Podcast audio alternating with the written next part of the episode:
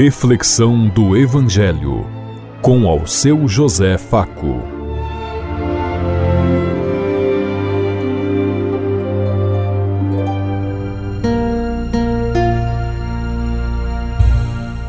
Paz bem a todos os ouvintes da Rádio Construtiva e todas as emissoras em sintonia conosco e o povo que nos ouve.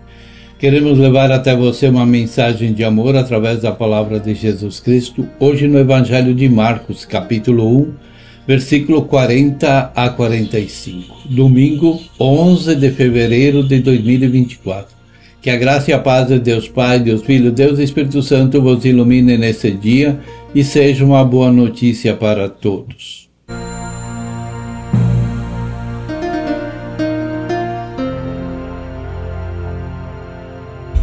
O Senhor esteja conosco, Ele está no meio de nós. Proclamação do Evangelho de Jesus Cristo, narrado por São Marcos. Glória a vós, Senhor.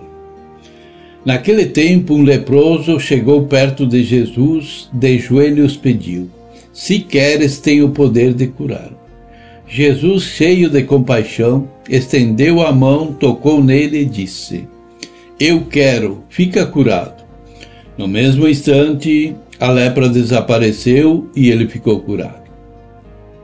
Então Jesus o mandou logo embora, falando com firmeza: Não contes nada disso a ninguém. Vai mostrar-te ao sacerdote e oferece pela tua purificação o que Moisés ordenou, como prova para ele. Ele foi e começou a contar e a divulgar muito o fato. Por isso, Jesus não podia mais entrar publicamente na cidade, ficava fora em lugares desertos e toda, em toda parte vinham procurá-lo. Palavra da salvação.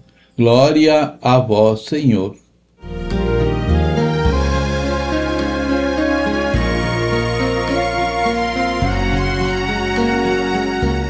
Jesus olha com compaixão para o doente e leproso.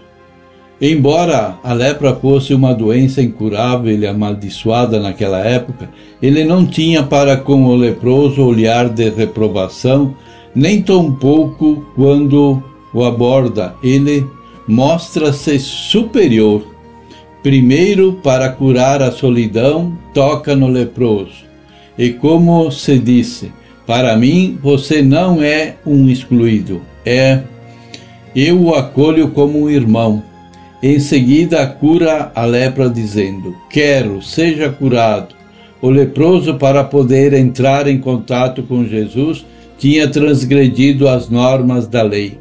Da mesma forma, Jesus, para poder ajudar aquele excluído e assim revelar um rosto misericordioso de Deus, transgride as normas da sua religião e toca no leproso. Naquele tempo, quem tocasse um leproso tornava-se impuro perante as autoridades religiosas e perante a lei da época. Jesus não só cura, mas também quer que a pessoa curada possa conviver, reintegrar a pessoa na convivência daquele tempo para um leproso ser novamente acolhido na comunidade ele precisava ter um atestado de cura assinado por um sacerdote. É como hoje, o doente só sai do hospital com o documento assinado pelo médico de plantão. Jesus obrigou o fulano a buscar os documentos para que ele pudesse conviver normalmente. Obrigou as autoridades a reconhecer que o homem tinha sido curado registra sobre esse gesto de Jesus, como também sobre a sua firmeza, nos faz também querer adotar a mesma expressão e ação que ele usava. Jesus sempre nos olha com misericórdia e com amor. É com esse mesmo olhar que Jesus nos olha, acolhe a nossa fraqueza e os nossos pecados, as nossas limitações. Jesus age hoje como agia no tempo em que andou como um ser humano entre nós aqui nesse mundo. Quando acreditamos, pedimos, suplicamos de coração. ele realiza sempre aquilo que nós pedimos. Precisamos abrir a nossa boca e o nosso coração para manifestar a Ele os nossos desejos.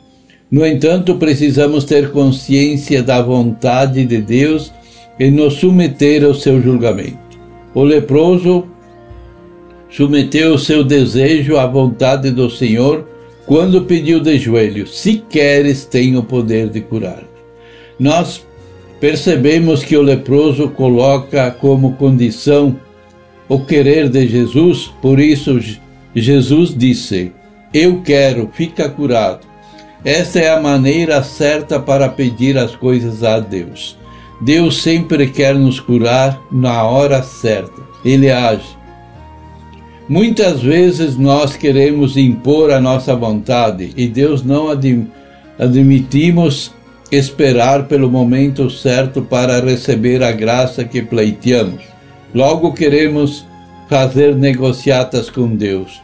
Numa, nunca devemos pedir a Deus, se me conceder tal graça, farei tal coisa. Precisamos então ter confiança, pois só Ele sabe o tempo, a hora certa.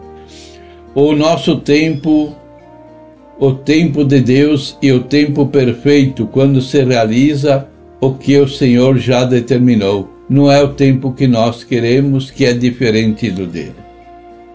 A graça que tem recebido de Deus faz com que você olhe melhor para os outros, as outras pessoas? Existe algum leproso que precisa do seu olhar de compaixão? Você costuma dar testemunho das maravilhas que Deus realiza na sua vida?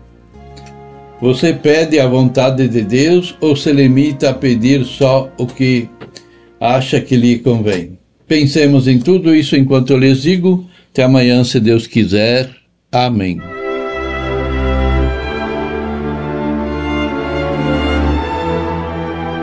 Você ouviu Reflexão do Evangelho com ao seu José Faco.